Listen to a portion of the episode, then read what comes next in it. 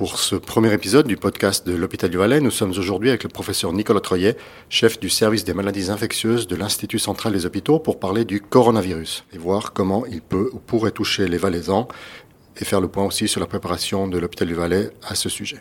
On va commencer par s'intéresser à ce virus lui-même et j'aimerais vous demander déjà qu'est-ce que ce fameux coronavirus, professeur Troyet? Donc euh, le coronavirus, c'est un, un virus qui appartient à une grande famille. Celui-là, on l'appelait nouveau coronavirus 2019, euh, mais il y en a des dizaines euh, de différents des coronavirus. Il y en a qu'on connaît bien parce qu'ils occasionnent depuis très très longtemps des maladies bénignes chez l'homme, comme des rhumes, par exemple, des bêtes rhumes peuvent être dus à des coronavirus. Il y en a deux qu'on a appris à connaître plus récemment. Celui qui avait provoqué euh, l'épidémie de SARS en 2002-2003, euh, et puis celui qui a euh, provoqué l'épidémie du, du, syndrome respiratoire du Moyen-Orient, le MERS, coronavirus en 2012. donc ceux-là, on les a découverts à ces, à ces moments-là.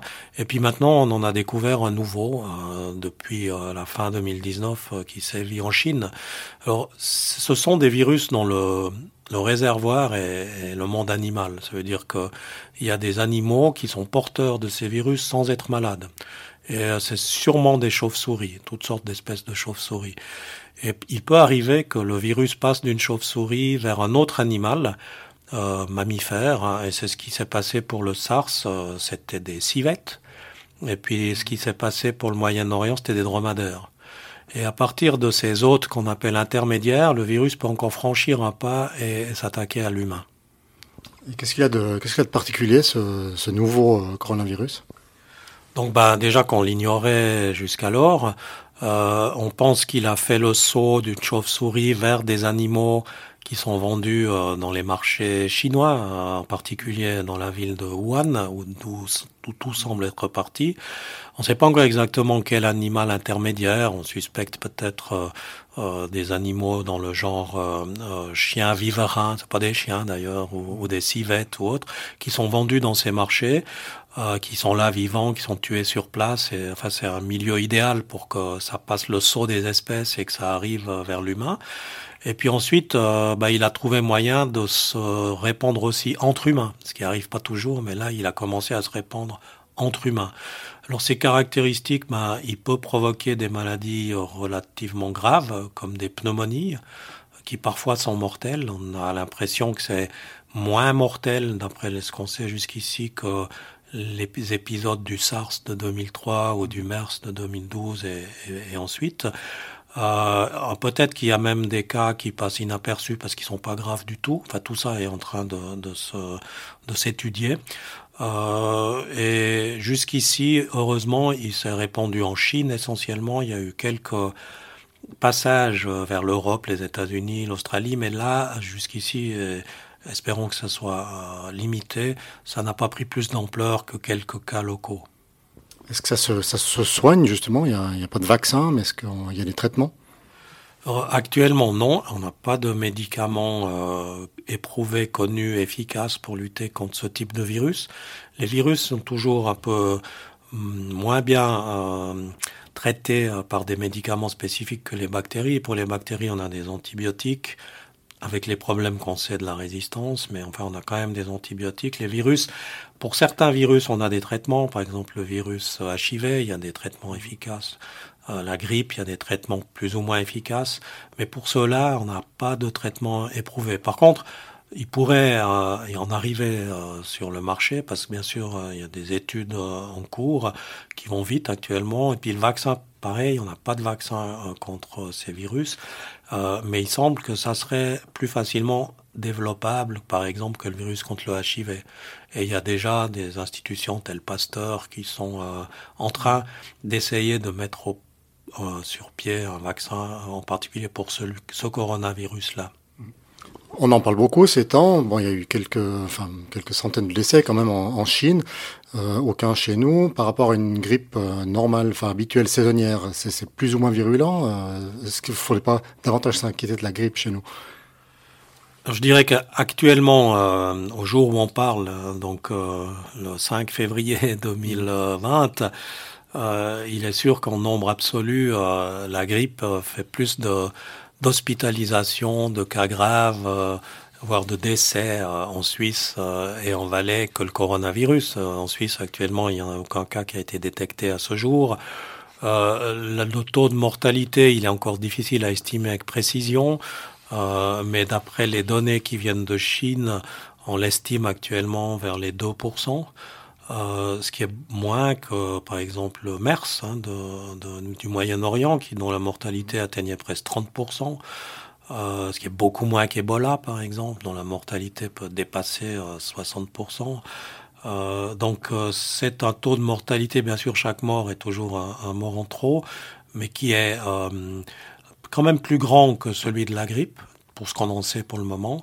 Mais en nombre absolu, pour l'Europe, en dehors de la Chine, ça représente la, les autres pays en dehors de la Chine, c'est très, c'est très peu important.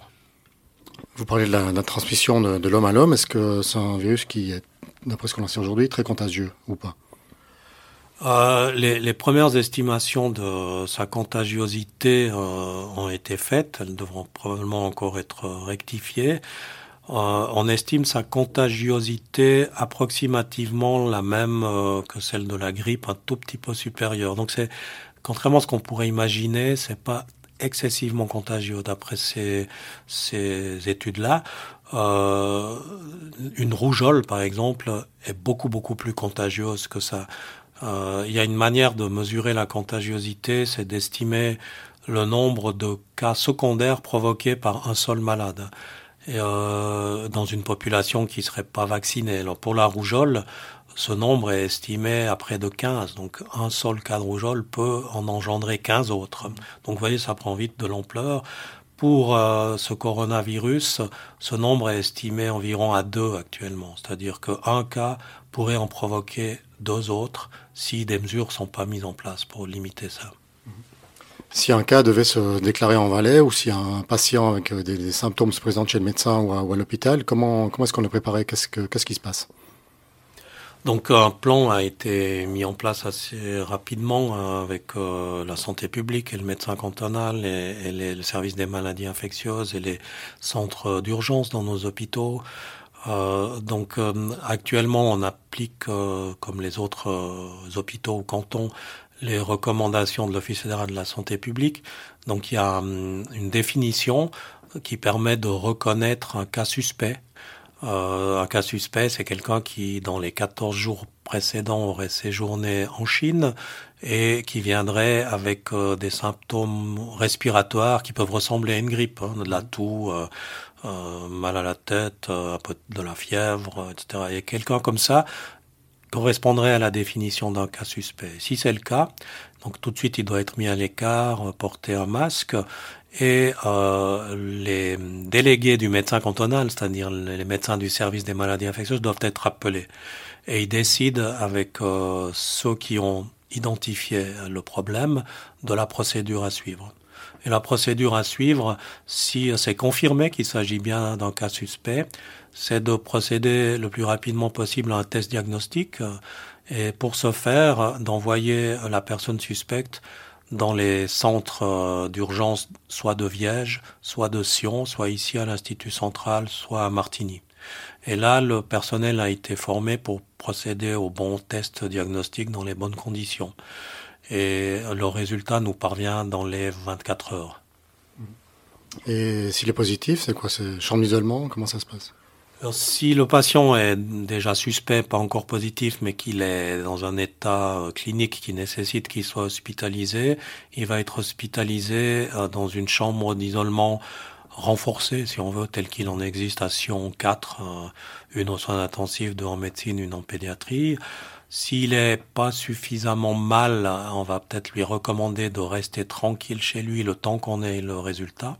Si le résultat est négatif, bien sûr, euh, voilà, c'est en fonction. On a eu par exemple des cas où c'était une grippe et c'était pas ça, donc il va être pris en charge de, de comme une grippe. Euh, si euh, le cas est positif pour le coronavirus, dans la situation actuelle, il serait euh, mis effectivement dans un isolement spécifique à Sion, le temps euh, d'être sûr qu'il évolue bien et qu'il ne soit plus contagieux. Donc pas d'inquiétude, en Valais, on est prêt. Alors on est prêt dans toute la mesure du possible. Et puis ce qu'il faut dire aussi, on est dans une phase où on est vraiment euh, dans l'attitude maximale, si on veut. On veut détecter chaque cas et chaque cas qui serait détecté euh, motiverait une enquête d'entourage euh, pour tracer tous les contacts que la personne aurait eu. donc c'est un lourd travail. Dans la situation actuelle, c'est faisable. Mais c'est sûr que si la situation évoluait moins bien, il y a des limites auxquelles on ne pourrait plus, on pourrait plus répondre de cette manière-là. Ça, c'est pour les gens qui sont ici, pour ceux qui voudraient partir, en Chine par exemple, parce qu'il faut le déconseiller totalement ou euh, quelques mesures de précaution suffisent? L'OMS euh, et l'OFSP n'ont pas fait de recommandations spécifiques actuellement pour ça. Certains pays l'ont fait. Euh, disons, c'est sûr que je n'irai pas moi-même passer des vacances en Chine actuellement. Je pense que c'est mieux d'attendre de voir que la situation se décante et où on en est. Mais par contre, les autres pays qui ont été touchés n'ont été touchés que très marginalement, avec des petits foyers très limités. Actuellement, c'est l'Allemagne en Europe qui a eu le plus euh, de cas détectés, mais c'est 10 cas, hein, donc euh, et on sait où ils sont et euh, les enquêtes d'entourage sont en cours, donc pas de raison de ne pas aller en vacances en Allemagne ou en France, voire en Thaïlande actuellement. Il n'y a donc pas de raison de paniquer. Alors, je pense qu'il faut surtout pas paniquer euh, pour pouvoir bien répondre euh, à la situation, mais actuellement, la situation telle qu'elle est chez nous, non, il n'y a aucune raison de paniquer.